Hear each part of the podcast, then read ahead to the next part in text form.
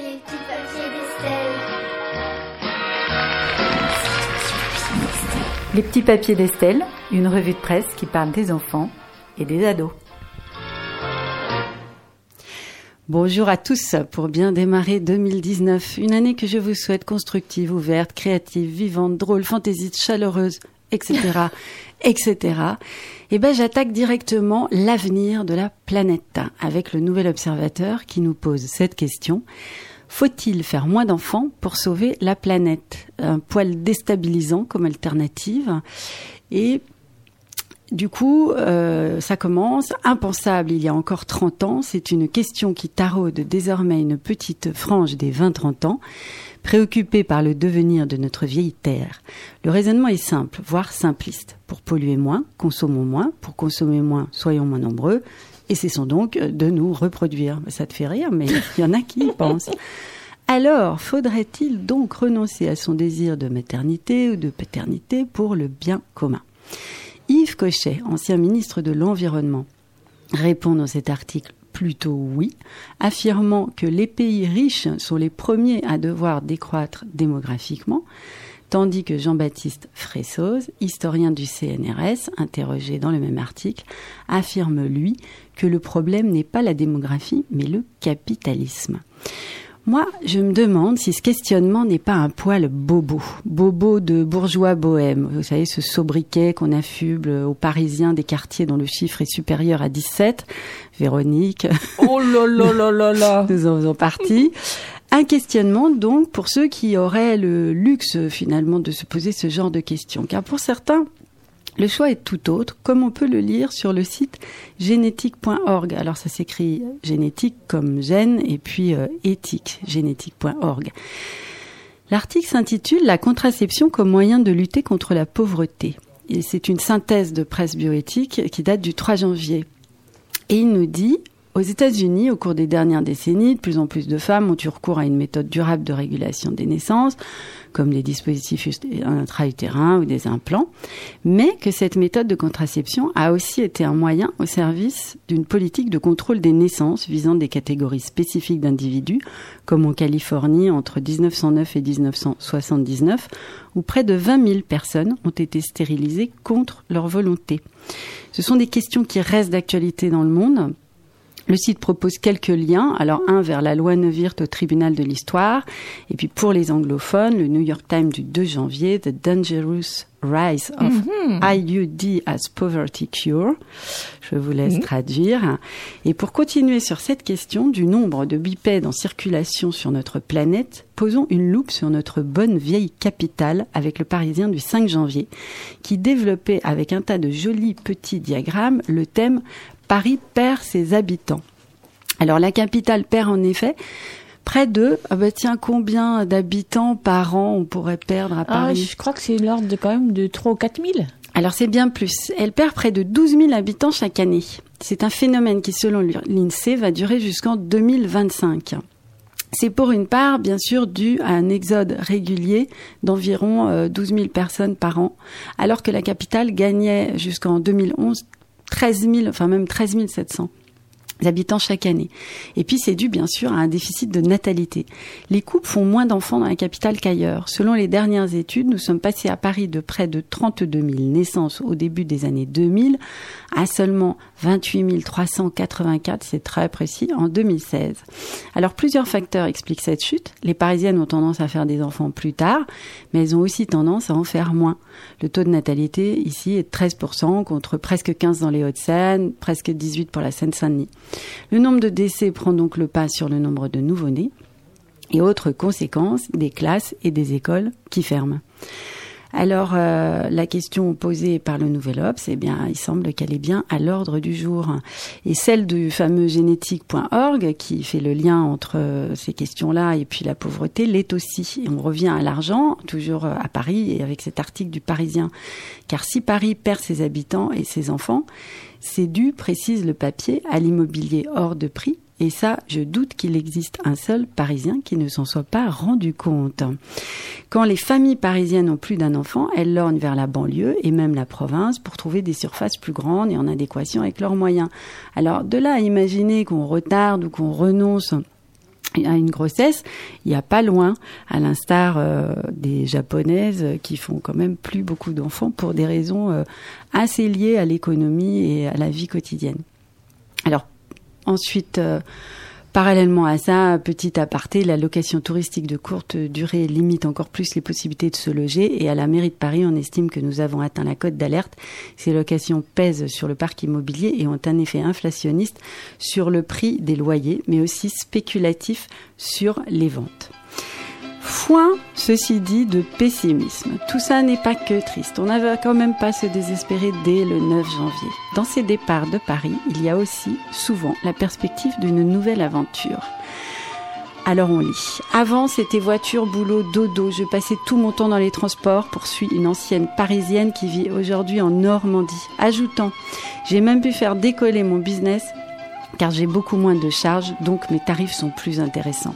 Et surtout, le bien-être n'a rien à voir. Là, je découvre la vraie vie, qu'il existe du lien. Franchement, c'est un vrai bonheur. De là à ce qu'elle nous fasse plein de petits-enfants, il y a pas loin.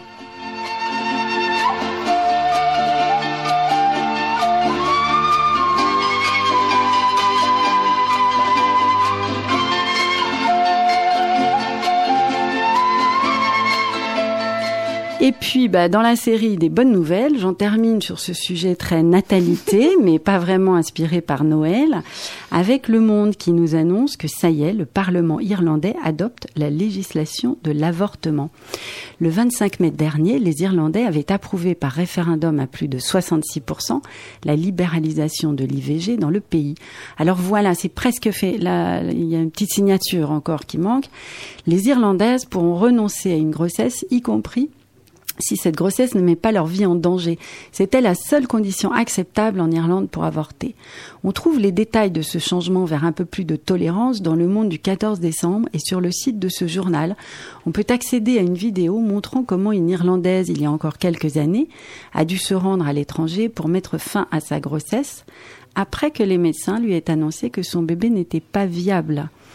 Donc, euh, ben voilà, ça mettait pas sa vie en danger, donc ça ne suffisait pas. Alors même si Amnesty International regrette encore les délais obligatoires d'attente, on va se réjouir pour les Irlandaises et puis pour nous et pour nos filles adolescentes, jeunes et moins jeunes.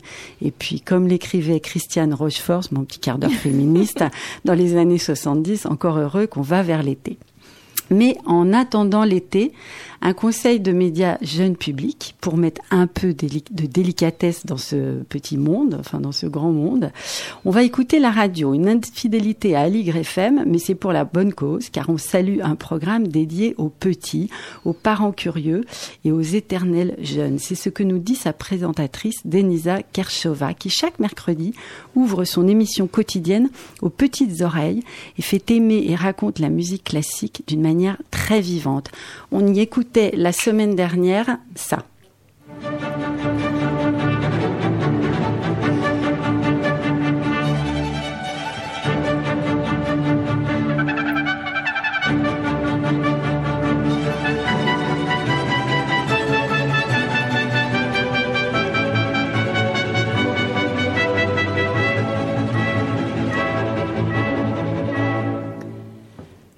Gloria, bien sûr, de Vivaldi par le National Chamber Orchestra of Armenia. Très, très british aujourd'hui, je suis. Hein.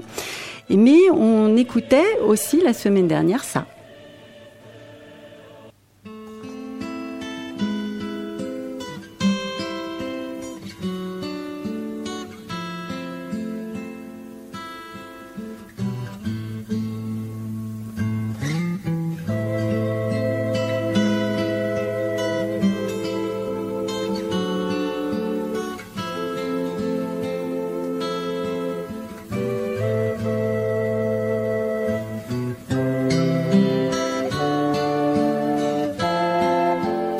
Alors ça, bien sûr, euh, c'est Led Zeppelin, Stairway to Heaven. Hein. Et si Denisa Kershova nous faisait écouter tous ces morceaux, c'était pour se demander quelle influence le baroque avait bien pu avoir sur le rock and roll. Alors c'est pour les enfants, ça s'appelle Allegretto, c'est sur France Musique chaque mercredi.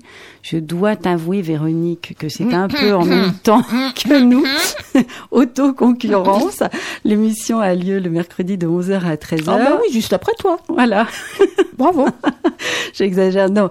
Alors, soit vous débutez l'écoute à midi, hein, vous pouvez en manquer un petit bout, ou alors, eh ben, vous êtes moderne, vous êtes des gens d'aujourd'hui et vous podcastez parce que c'est oui. comme ça qu'on écoute L'une ou l'autre émission. Exactement. Ou les deux.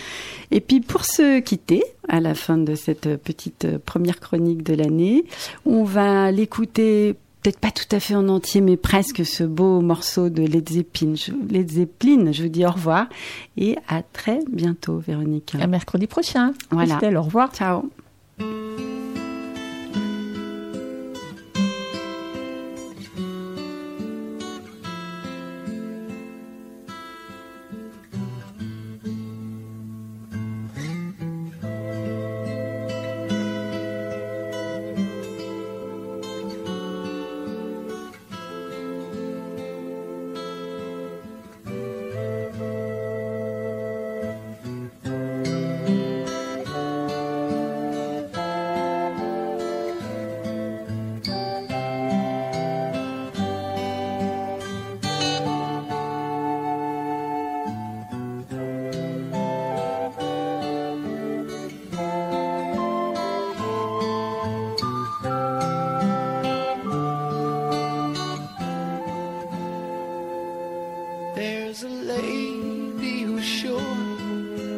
All that glitters is gold, and she's buying the stairway to heaven.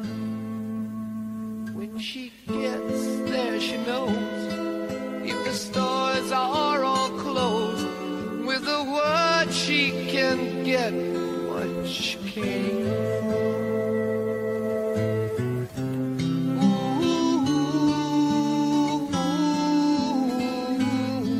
she's buying the stairway heaven.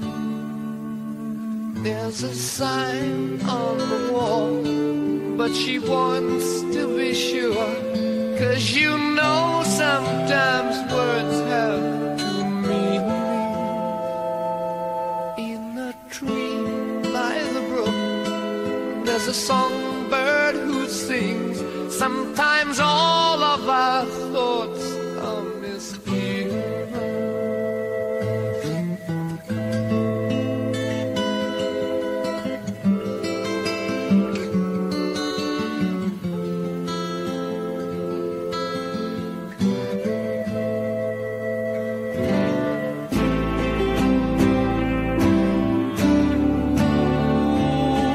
makes me